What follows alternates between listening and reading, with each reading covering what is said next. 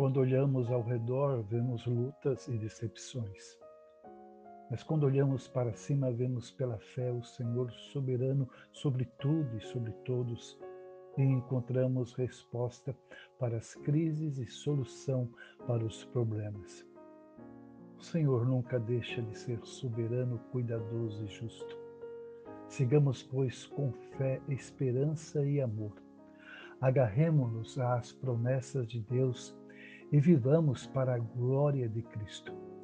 Portanto, aproximemo-nos do trono da graça com confiança, a fim de recebermos misericórdia e encontrarmos graça para ajuda em momento oportuno. Hebreus capítulo 4, versículo 16. Pastor Luiz Fernandes, Jesus te abençoe.